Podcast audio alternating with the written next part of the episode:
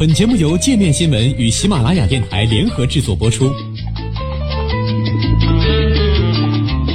界面新闻五百位 CEO 推荐的原创商业头条，天下商业盛宴尽在界面新闻。更多商业资讯，请关注界面新闻 APP。希腊大选变天，遭遇滑铁卢的民粹主义。七月八号，希腊新民主党领袖米佐塔基斯宣誓就任总理。在前一日的议会选举中，作为主要反对党的新民主党以百分之三十九点八五的得票率获胜，赢得议会三百个席位中过半的一百五十八个席位，而执政党激进左翼联盟的得票率则仅约百分之三十一。这一结果可以说是民粹主义在希腊的一次滑铁卢。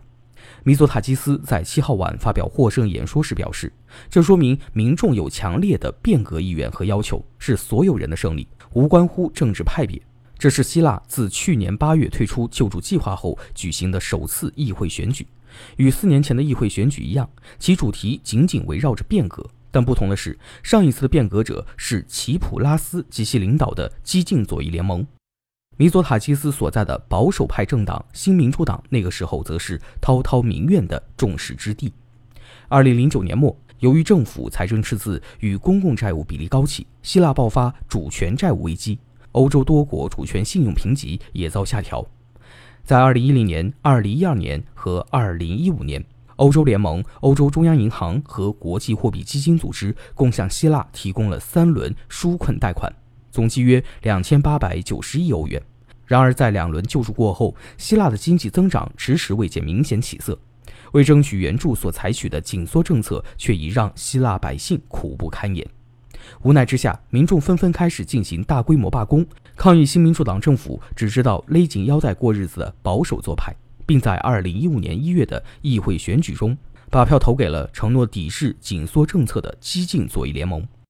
时任40岁的希普拉斯也借此击败了新民主党时任领导人萨马拉斯，摇身成为了希腊150年来最年轻的总理。不过，这位年轻总理在随后几个月代表希腊与国际债权人谈判的过程中，并没有取得主动权，反倒使希腊险些退出欧元区，银行出现挤兑潮。最终，齐普拉斯也不得不向第三轮救助计划低头，并在2015年9月再次胜选阻隔后，采取了削减开支与增税等与竞选承诺相悖的妥协措施。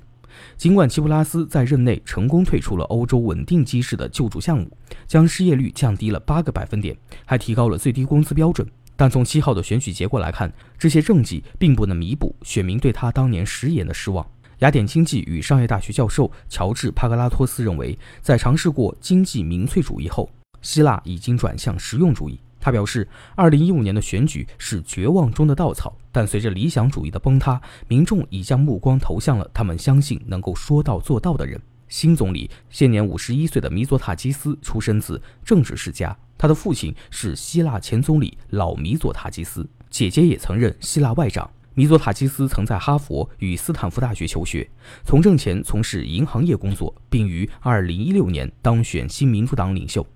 米佐塔基斯在此前三年的民调中一直保持着领先，已取得了相当的优势。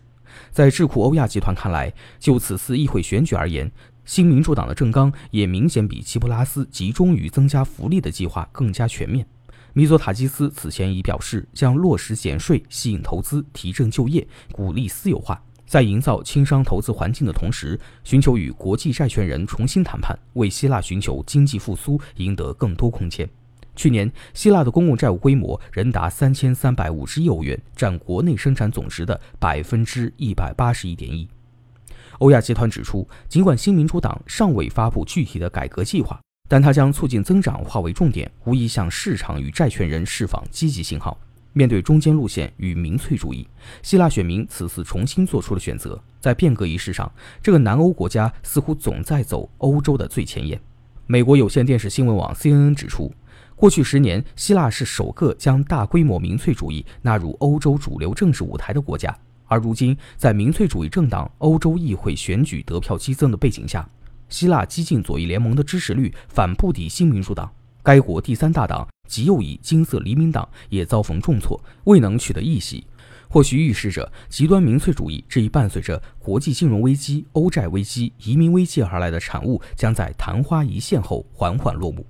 还有分析人士指出，在希腊选民看来，激进左翼联盟实际与传统政党并无多大分别，仍存在着裙带关系，也不时会爆出腐败丑闻。政治分析师尼克马克托兹认为，对民粹主义及极右翼的第一手体验，帮助希腊以更成熟的姿态摆脱了欧元区的最大危机。